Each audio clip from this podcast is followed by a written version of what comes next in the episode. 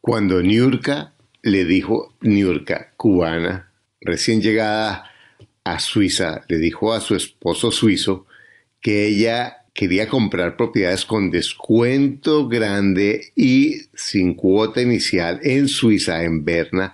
El esposo la miró con sorpresa. Pues también la miró con sorpresa cuando compró un apartamento con 40% de descuento en perfectas condiciones que le genera un ingreso pasivo y dando un casi nada de, cuota inicial además financiado por el dueño. Impresionante lo que ella, los paradigmas que ella rompió como mujer cubana sin dinero, sin hablar alemán, comprando en una ciudad donde todos pensaban que era imposible. Bienes raíces lo puedes hacer en cualquier parte. Esta entrevista te abrirá los ojos de una forma increíble. Niurka Meneses desde Berna, en Suiza. Para invertir mejor, estás en Ingresos Reales con Bienes Raíces con Carlos Devis. Lo bueno, lo malo y lo feo de la inversión inmobiliaria. Directamente de quienes lo hacen todos los días. Regístrate gratis en carlosdevis.com y recibe nuestro informe gratuito de 7 verdades que tú crees que no te dejan crecer tu patrimonio. Ahora vamos al punto con Carlos Devis. Hola Niurka, ¿cómo estás? Hola Carlos, muy bien, ¿y tú? Bien, tú estás en Suiza. ¿Qué hora tienes en Suiza ahora? Ahora son, es la una de la tarde, la una y media de la tarde. En Berna, y yo estoy en Orlando, ¿no? En Tavares, cerca de Orlando. Bueno, y bueno, eh, tú eres cubana. Así es. Eres eh, física, ¿sí? Sí, ajá. Y, eh, y, y, un día decidiste, eh, o un día o tuviste la idea de invertir en bienes raíces, pero antes de llegar a los bienes raíces, cuéntanos un poco cómo llegaste, cómo eres cubana que ahora trabaja en una universidad en, en, Berna. Cuéntanos un poco de tu historia. Bueno, mm, sí, como bien dices, pues bueno, soy cubana de nacimiento y bueno, estudié en la universidad allí y pues trabajé un tiempo allí como investigadora eh, en, ciencias en Cuba, en ciencias biomédicas.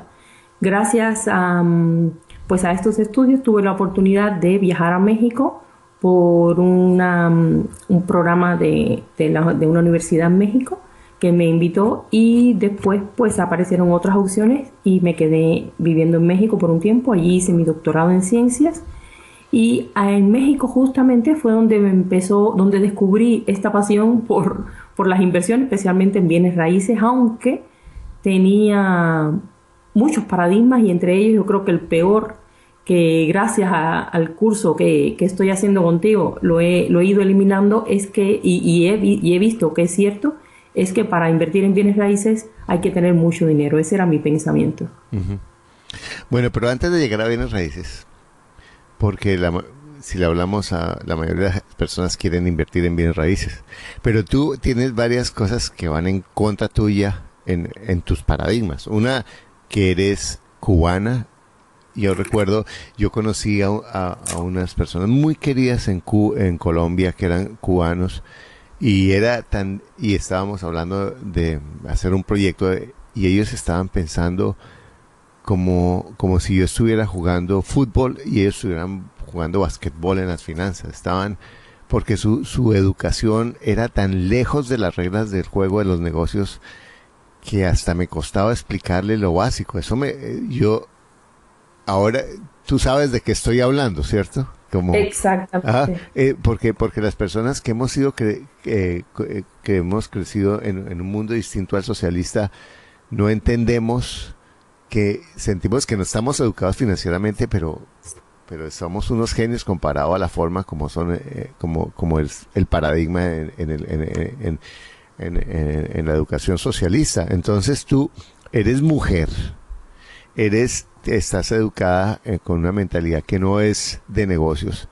y fuera de eso, con una dificultad de salir, que eso me parece que te muestra un, no, es que se me aparecieron oportunidades, ¿qué hiciste tú para, para, cómo pensaste diferente a todas esas personas de tu edad para hacer todo lo que tú has hecho? Bueno, mira, mm, creo que es un buen, punto porque mm, a pesar de ser cubana y que sí, hasta cierto punto es, es una desventaja con respecto a las personas que ya han nacido en, en el otro, en, los otros, pero los demás países que no son socialistas o la formación es diferente. Em, en mi caso es, fue una ventaja porque siempre fue un reto esto de, de ser diferente, tener una educación diferente y cómo adaptarme a la nueva sociedad fue un reto. Y mi reto era eso, era adaptarme y no me detuve nunca, sino que empecé a buscar, empecé a estudiar Empecé, primero empecé, me uní a una, mm, en México, te estoy hablando, a una compañía multinivel donde aprendí un montón. Y, y ahí, donde, ahí fue donde, es decir, no tuve ningún, ninguna, mm, eh, como decir, ningún éxito económico, por decir de alguna, por, llamarlo de alguna manera, pero tuve un éxito personal en mí, crecí, aprendí dónde buscar la información y, y aprendí que tenía que estudiar más y que no podía confiarme del primero que me dijera que, que las cosas iban a funcionar y que el dinero se hacía así, venía por tuberías o algo así, ¿no?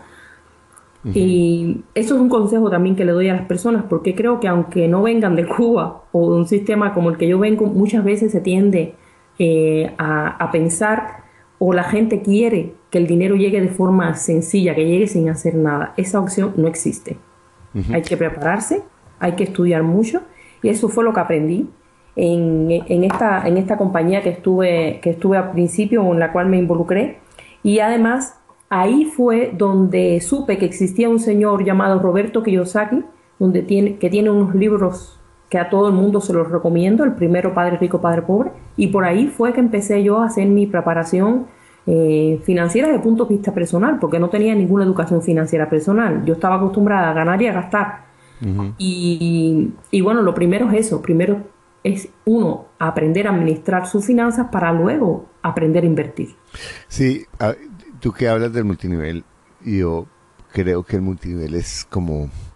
Eh, eh, yo creo que el multinivel está desprestigiado injustamente, pues, eh, porque en últimas todos, muchas personas piensan, ah, es que son unos pesados los del multinivel. Y yo he estado en multinivel y he ayudado a personas a trabajar en multinivel, pero creo que es una si las personas hacen su trabajo bien, o por lo menos se abren y no hacen locuras, es una oportunidad de formarse y de, de romper miedos y de romper paradigmas y de aprender a vender, porque eh, eh, que es increíble. Y, y es, eh, me encanta como tú lo estás diciendo, porque tú dices, bueno, no aprendí de, no gané dinero, pero gané educación y, gané formación que me ha servido para otras cosas. Y, eso muestra cómo eh, realmente, como decía Steve Jobs, lo que todo lo que yo he hecho en el pasado, que, que desde mi lógica no tiene sentido, tiene sentido cuando yo estoy haciendo lo que estoy haciendo. ¿Cierto? Porque en últimas, mismo. todo lo encajamos. Y, y, entonces llegas a México y en México, eh, ¿cómo terminas en Suiza?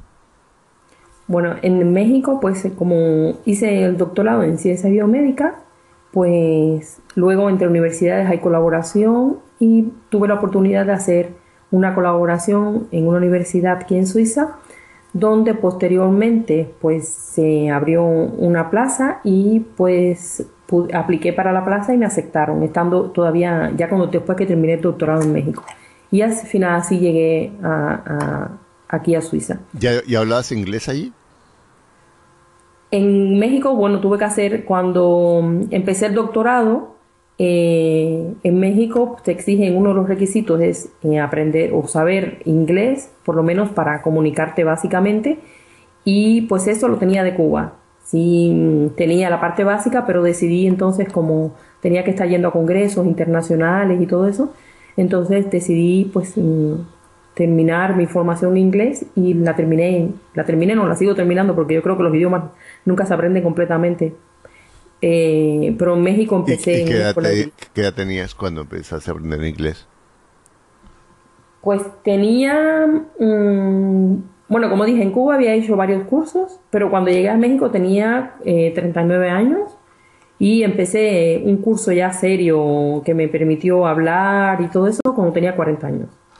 Sí, yo también aprendí inglés eh, viejo y cuando pues viejo digo pues yo hablaba más experimentado no, con, viejo no perdón como como como a los 40 o sea eh, también cuando me vine para Estados Unidos yo tenía 45 años no tenía ah, como 42 años pero yo empecé a viajar como a los 35 aprendí inglés y cuando llegamos a Estados Unidos que mis hijos eran adolescentes y, yo los llevaba al colegio. Mis, eh, mis, y, yo de golpe iba a llevar a los amigos de mis hijos en, en, el carro por alguna razón y todos ellos me decían, papi, yo say hello and shut papi, por favor, solo saluda y cállate. ellos se avergonzaban de mi acento, yo tengo un acento ahí que parece que pudiera, tuviera como tres rocas en la lengua. Entonces aprendiste inglés, ¿sí? pero fíjate esto, mira todos los paradigmas que has roto y te vienes a Europa. Ahora, quiero preguntarte esto. ¿Cómo es si tú eres una científica exitosa? Porque saliste de tu país, entraste a México, que salir de Cuba a México es un salto enorme, pues en esas condiciones económicas en ese, y, de ahora de, ganarte de nuevo un trabajo de, México a Suiza, todavía más. Y si podrías tú estar diciendo, no, pues yo soy científica y me va bien como, me va muy bien como científica y además los científicos somos brutos para el dinero porque el dinero, yo no entiendo eso. Ese es un paradigma muy común en la ciencia o en, la, o en, o en el mundo del intelecto, ¿de acuerdo? Exacto, totalmente de acuerdo. Eso, ese fue un paradigma que me cuesta, que me ha costado mucho trabajo romper y que a veces me doy cuenta que, que me frena un poquito si no he llegado más lejos por ese paradigma. Porque, claro, estoy, como sigo, me, fascina la investigación, estoy en ese mundo, estoy rodeada de esas personas, como quiera que sea, siempre influyen, ¿no? Pero, eh, pero México fue una escuela doble, no solamente por la parte científica ni, ni por conocer otro sistema eh, económico, sino también porque, como dije, allí fue donde eh, choqué o, o, tuve la oportunidad de leer los libros de Roberto Kiyosaki y seguí mi formación autodidacta en cursos, libros, audios sobre mis finanzas personales y la empecé a, lo empecé a practicar lo empecé a practicar y cuando vi que mm, administrando correctamente, así como lo recomiendan estos, estas personas, mm, sí funciona y no el método que yo tenía, porque bueno, al final no tenía ningún método, eh, empecé a, a, pensar más en la libertad financiera. ¿Qué es la libertad financiera? Porque hasta aquel entonces yo pensaba que yo era libre financieramente. No, no, no, no, yo no soy libre financieramente. El que es libre financieramente es la persona que sentado en su casa le llega mes con mes la cantidad de dinero que necesita para vivir. Y eso no me pasa a mí. Si yo no voy a la universidad a investigar, yo no cobro. Entonces, ahí está, no soy libre financieramente, aunque tenga cierta holgura económica que es diferente. Exacto. Muy diferente.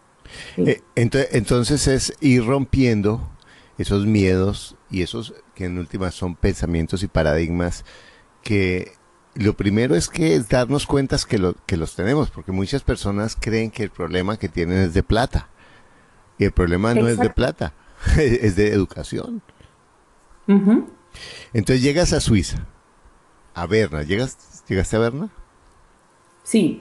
Exacto. Entonces habla, tú, ahí, ahí hablan alemán principalmente, ¿no? Sí. Aquí en el, eh, los idiomas oficiales son cuatro eh, alemán, suizo, eh, francés, italiano y romanche. Pero bueno, depende del cantón donde vivas, se habla uno u otro. En el cantón, en este, en el de Berna, se hablan francés y alemán. Pero en la universidad, por fortuna, el idioma oficial es en inglés, es el inglés. Aunque mm, tuve que aprender alemán, todavía estoy en el proceso de aprendizaje, pero bueno, ya me, ya me comunico bastante bien en la calle, ¿no?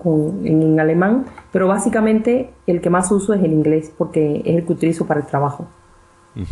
Bueno, entonces llegas a, Suiza eh, y cuando tú empiezas a pensar en bienes, pues ya traía la idea de invertir en bienes raíces. ¿Qué pasa con eso? Bueno, entonces, em, el primer, el primer choque que tuvo, porque yo empecé, empecé a buscar el, el idioma, yo decía, no, aquí todo está en alemán, estas compañías deben trabajar en alemán, pues ese fue mi primer, fue lo que me frenó. Todo está en alemán, hasta que yo no aprenda alemán no puedo hacer ningún negocio de bienes raíces. Y un, pensamiento. un pensamiento, exactamente. Y entonces en ese mismo tiempo me puse a buscar en internet y eh, recuerdo que, que, encontré un anuncio de una conferencia de cómo invertir en bienes raíces sin dinero, algo así era el título, no recuerdo muy bien. Y pues me apunté a la conferencia, me inscribí, asistí y pues eh, eras tú quien estaba dando la conferencia y supe de tu curso y pues ahí me inscribí el curso. Recuerdo que se acabó la conferencia y enseguida te, te contacté por WhatsApp y, y, yo ese mismo día, ¿verdad? Me inscribí Exacto. al curso. Sí, sí, fue muy rápido. Y entonces cuando... Con todo y eso... Ajá, sigue. Sí. Perdón. Ah, con todo y eso, eh, empecé el curso y empecé a romper algunos paradigmas, pero me quedaba el del idioma. Me quedaba del que como no sabía alemán, yo no podía invertir aquí en Suiza. Y recuerdo que empecé a hacer ejercicios fuera de Suiza. Empecé a buscar países de habla hispana como en España. y yo me acuerdo. A buscar por allá. Y tú me decías, no, no, allí no, en Suiza. y yo seguía encaprichada de que no, que no, por el alemán. Yo me acuerdo, te tocaba tomar como cinco aviones para buscar esa propiedad. Pero fíjate que todo está, es verdad que es un paradigma, porque reestudiando uno de los libros de Kiyosaki, él dice que los negocios, y pone un ejemplo, uno debe hacerlo lo más cerca posible de donde uno viva. Es decir, que él va a cometer dos errores juntos. Exacto, y con la mejor intención. Y con la, exacto, sí, sí, con la mejor intención. Bueno, ¿y qué te decía tu esposo cuando tú dijiste voy a hacer un programa por internet para comprar bienes raíces con descuento y sin poco dinero eh, aquí en Europa. ¿Qué te decía? Bueno, la primera reacción fue que, estaba loca, que me iban a estafar, que eso no existe, que eso no se puede. Esa fue la primera reacción. Em, como yo he sido siempre, bueno, yo me conoce que soy una persona muy emprendedora y constante, sobre todo cuando me propongo algo hasta no lograrlo, no paro. Em, solo me dio su consejo, pero me, dijo así, como eres, pero yo sé que eres cabezona, yo sé que lo vas a hacer. Ya, ya te conoce. sí, ya me conoce. Y efectivamente empecé, empecé el curso y eh, él ha cambiado un poco, claro. Eh, se ha dado cuenta que no es una estafa, pero no me apoya completamente. Es decir, él, él por ejemplo, él, ahora, él no lo haría. Incluso he tratado de, de compartir con él algunos de los conocimientos que he aprendido, que cada vez que enseñas algo nuevo y le digo, mira, aprendí esto, mira, se puede hacer esto, no, no, no está abierto al, él tiene sus propios paradigmas y estoy segura que hasta que él no los venza y se dé cuenta de ellos, no los va a poder vencer. No soy yo quien, yo no puedo cambiar por él, él tiene que cambiar solo y, creo que la mejor forma de ayudarlo es con mi ejemplo, es decir, seguir yo con mi objetivo y cuando él va viendo que yo voy logrando mis objetivos, entonces poquito a poco me va preguntando, yo creo que esa es la, forma. Bueno, ya compraste tu primera propiedad, ¿con cuánto descuento, Nirka? Con un 40% de descuento. Imagínate, entonces comprar una propiedad con un 40% de descuento en Berna, ¿cierto? Eh, y además necesitaba arreglo las propiedades. No, no, esa no necesitaba arreglo. Imagínate. ¿Y, y, y, y te, y, cómo está el, flujo mensual? Tengo un, eh, es decir, la, el, el, apartamento es un apartamento, el apartamento se paga solo y me deja eh, 800, eh, el equivalente a 800 dólares mensuales de flujo de efectivo. imagínate, entonces tú, y, ¿y cuánto pusiste para, para comprar la propiedad? 10 mil. Imagínate. O sea que si tú metes 10 mil dólares o 10 mil euros, no sé, 10 mil, y te está dando 800, 800 dólares al mes. Vamos a hablar de dólares, ¿sí? Eh, sí, al mes. Sí, al mes. O sea que te está dando al año, ¿sí?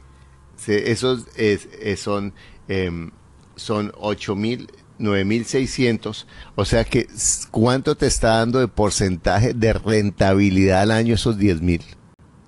Pues un noventa y tanto. Imagínate, ¿y contamos la valorización? Y sin contar la valorización, claro. ¿Qué negocio? Entonces tú en, en un solo negocio haces eso. Entonces, pero lo que yo quiero es que quienes, tú que estás escuchando esto, te des cuenta que tú también lo puedes hacer. Que yo estoy entrevistando a Nurka y antes de comenzar, yo le decía, mira, yo quiero que me ayudes para que esas personas que están escuchando esto porque quieren crecer en, en bienes raíces se den cuenta que no importa las circunstancias en las que estás, tú puedes hacerlo. Mira, Niurka es mujer cubana, sola, madre soltera, eh, cuando estaba en México, sin hablar los idiomas, con todas las limitaciones que tú puedas imaginarte. Y a, y a, y a, y, y, perdona, te, digo, ¿a qué edad compraste esa propiedad que, eh, ahora, Niurka? Pues eh, 50 años. imagínate, y en un país sin hablar el idioma. ¿Y por qué te estoy diciendo?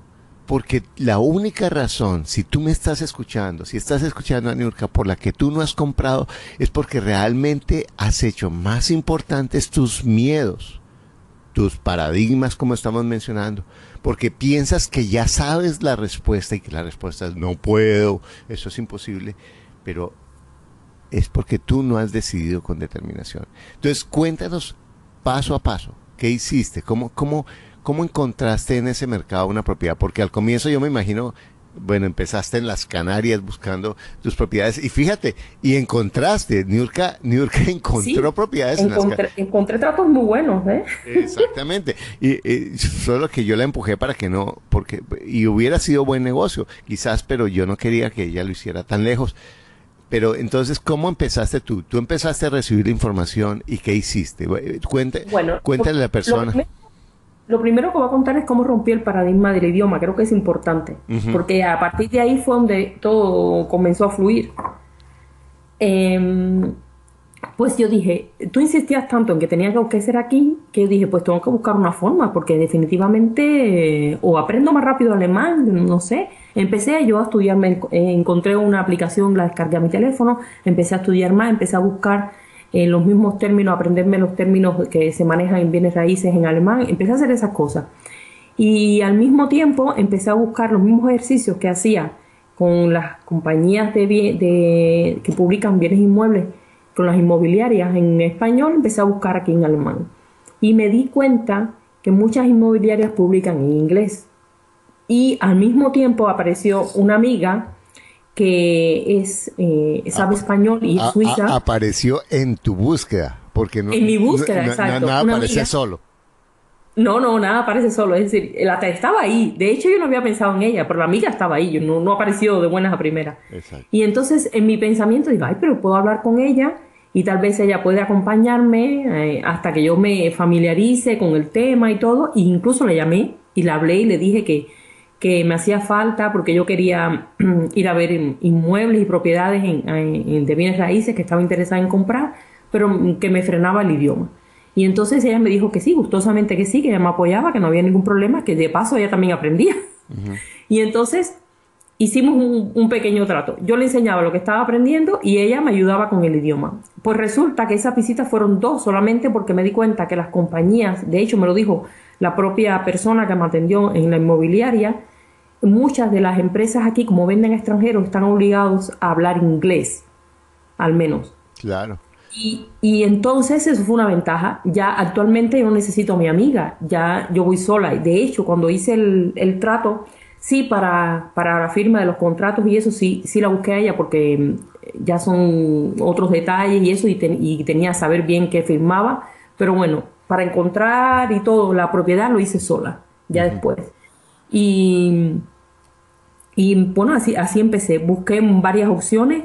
Eh, busqué opciones en que en que había, tenían 50%, 50%, perdón, tenían 30% de descuento, otras tenían 20%, otras porque estaban muy buenas opciones, pero había que hacer muchas reparaciones, había que invertir mucho en, en recuperar, hasta que apareció esta opción.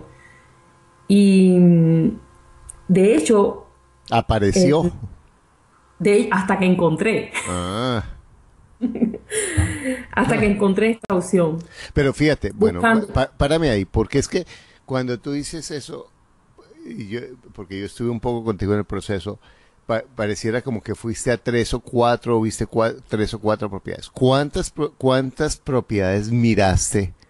No, eh, de hecho yo busco por internet. Todos los días yo busco, entro a las páginas de la, ya tengo ya, eh, en aquel momento no tenía cuáles eran mis inmobiliarias favoritas, pero en, aquel tiempo buscaba todas las que podía y buscaba primero hacía una búsqueda por internet durante la semana y trataba de buscar entre 20 y 30 propiedades. Y tengo una libreta donde voy anotando todas las direcciones y voy haciendo, cuesta esto, necesito invertir cuánto tengo para que me financie, cuánto tengo que invertir, cuánto tengo que poner yo, invertir. Entonces voy haciendo cuentas, cuánto me debe dar de, ingreso pasivo, es decir, cuánto puede ser la renta. Hago todas esas cuentas y con las mejores, entonces ya son las que voy contacto y voy a visitar.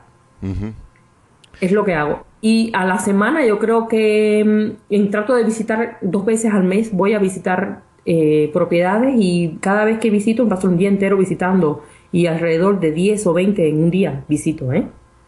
Imagínate, entonces tú volviste eh, un hobby ver propiedades. Exacto, de hecho, eh, sí, es un hobby. Para mí es un hobby ver propiedades. De hecho, voy por ahí a hacer otra cosa que no está planificado en mí, ver propiedades ni nada, y mágicamente aparecen. Mágicamente. Bueno, Exacto, porque digo mágicamente porque después parece magia, pero es que ya estoy enfocada en eso y donde quiera veo. Se vende, se vende, se vende. Es increíble. Exacto, entonces no es mágico, sino que tú tienes tu sistema reticular enfocado en eso. Orientado. Orientado a encontrar, a seleccionar entre toda la información que hay aquella información que tú has decidido que es relevante. ¿Sí? Exacto. Entonces tú buscas la propiedad, miras los números, o sea, primero eh, haces como un escaneas, seleccionas entre todas, tienes la disciplina, porque muchas personas cuando yo les hablo de comprar propiedades, van y ven tres, ah, eso no funciona aquí, es que eso no se puede acá. Pues claro, si vas a tres propiedades o, o diez propiedades, no, pero si tú miras es que mirar 20, 30 propiedades en Internet al día es fácil. ¿cierto? Es fácil, sí. Eso no lleva más que 30 minutos. Exactamente. Y tú y, y, en la medida en que vas seleccionando, vas encontrando lo que tú quieres. Y después tú vas haciendo los números y tú vas encontrando las propiedades y vas buscando eh, eh, cómo hacer el negocio. Ahora, entonces, tú encuentras las propiedades y fíjate, tú ya ibas a seleccionar, esto no me interesa, esto no tiene esto, porque... Exacto. Ajá. Y entonces encontraste la propiedad y, y, y, y, ahí, ¿cómo fue? O sea, cuéntanos porque eso también es fascinante como lo hiciste. Vas y, y haces la oferta. ¿Cómo decidiste hacer la oferta? Cuéntame un poco eso. Bueno, primero contacté con la inmobiliaria, les pregunté las condiciones ellos me dijeron que es un, apartamento que hacía ya un tiempo que estaba, eso es muy importante, busco que mm, el tiempo que lleva en, el mercado, porque eh, mientras más tiempo lleve, más apurado está el, está el dueño por vender. Y entonces, y no, es, y no es que abusemos, sino que aprovechemos la oportunidad y lograr el mejor trato para los dos, tanto para el dueño como para el que compra, ¿no? Y bueno, era un piso que, que estaba en venta hacía mucho tiempo. Y mi pregunta y preguntar, sobre todo preguntar. Les pregunté a la inmobiliaria por qué el dueño los vendía, si estaba en un lugar, el lugar estaba muy bien, estaba en un lugar que era fácil rentar, que alquilar. Y les pregunté que por qué entonces el dueño vendía y ellos me dijeron que ya eran personas mayores que que querían deshacerse de esa, de esa propiedad porque no podían administrarla y querían mudarse a otro lugar fuera de, del país. Y entonces ya no querían esa propiedad. Esa fue una, la condición. Y entonces con eso hicimos una, una cita para ir a ver el mueble y afortunadamente en esa cita el dueño fue. Y entonces allí eh, pues tuve la oportunidad de hablar con, con el dueño y eh, ahí mismo el dueño, mm, pues una persona ya mayor, también no sé, mm, hasta cierto punto hicimos como empatía. Hay como, cierta, sí. Y el señor pues me dijo que la palabra clave, estoy abierto a proposiciones. Y entonces ahí le hice la... Pero él, él, te aceptó la, primera, o sea, tú, tú sabías que no tenías para una cuota inicial en ese momento, ¿de acuerdo? Yo, sabía que no tenía, exacto. Eh, y entonces, pero en ese momento... para un momento, es que yo quiero insistir en esto. Ella va a negociar la propiedad, sabe que no tiene para la cuota inicial, pero sabe los números. No es que no, es que vaya ahí sin saber. Ella sabe que, que no tiene. Le hace la eh, inicialmente las agencias son como recelosas con eso porque si tú ves que no o si ellos eh, intuyen de alguna manera que, que vas a hablar con el dueño, vas a hacer una propuesta creativa, se ponen un poco recelosas, pero viene, hace la propuesta y ¿qué te dijo el dueño? Pero es que en este caso, la misma, los de la inmobiliaria no sabían que el dueño iba a estar.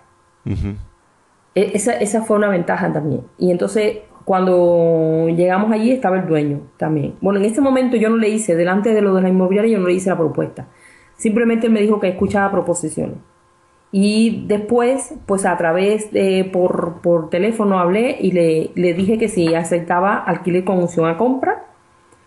Y o eh, si él me financiaba la, la opción.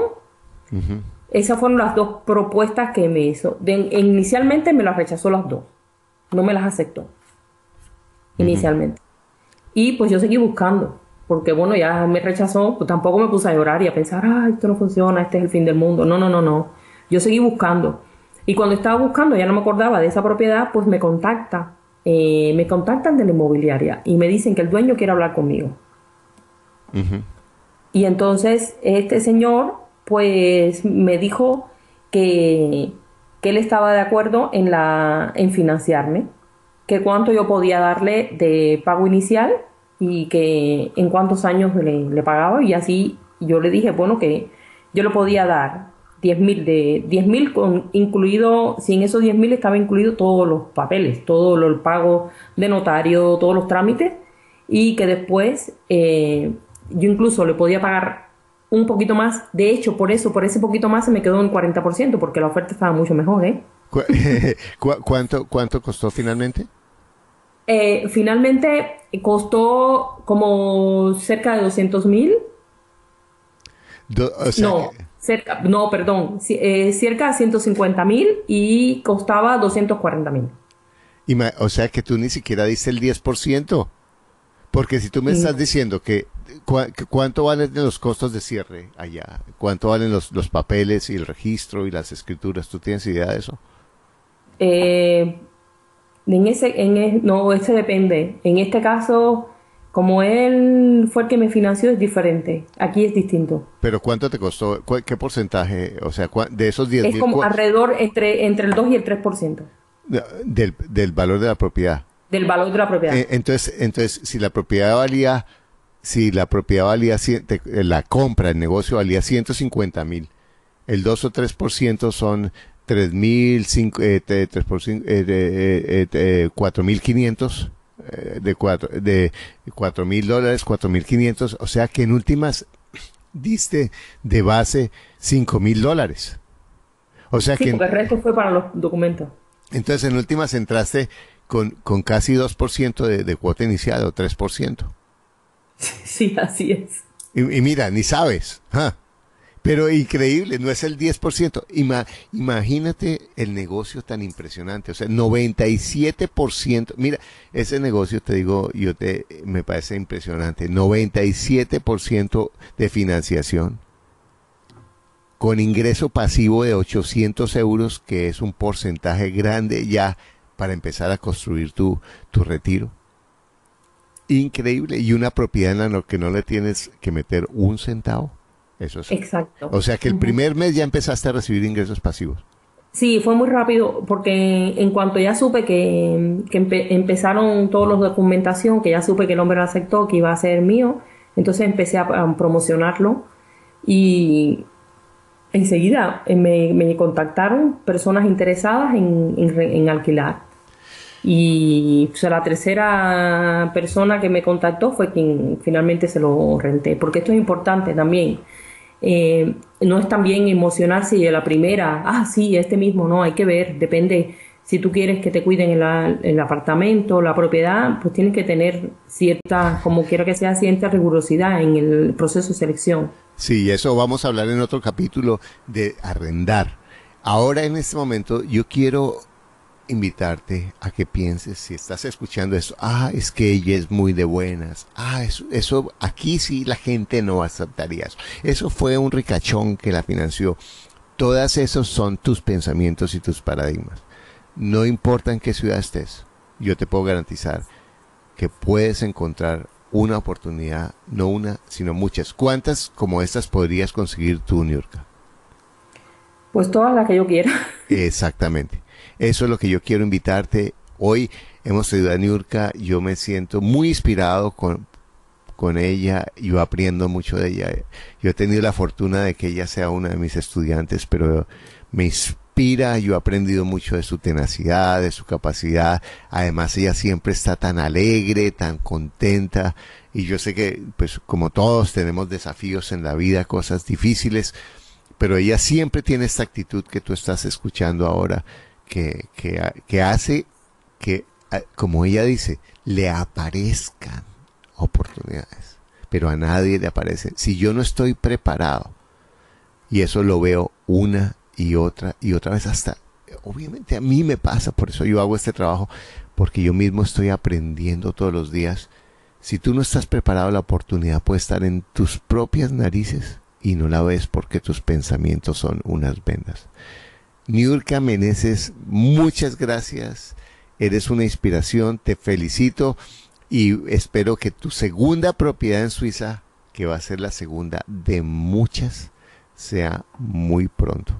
¿Qué le dices tú a esa persona que está escuchando ahorita y que está diciendo, no, eso es ella, bla, bla, bla, o esa mujer que está en sus pensamientos, que es mi marido, que no hablo inglés, que no tengo plata? ¿Qué le dirías a esa persona?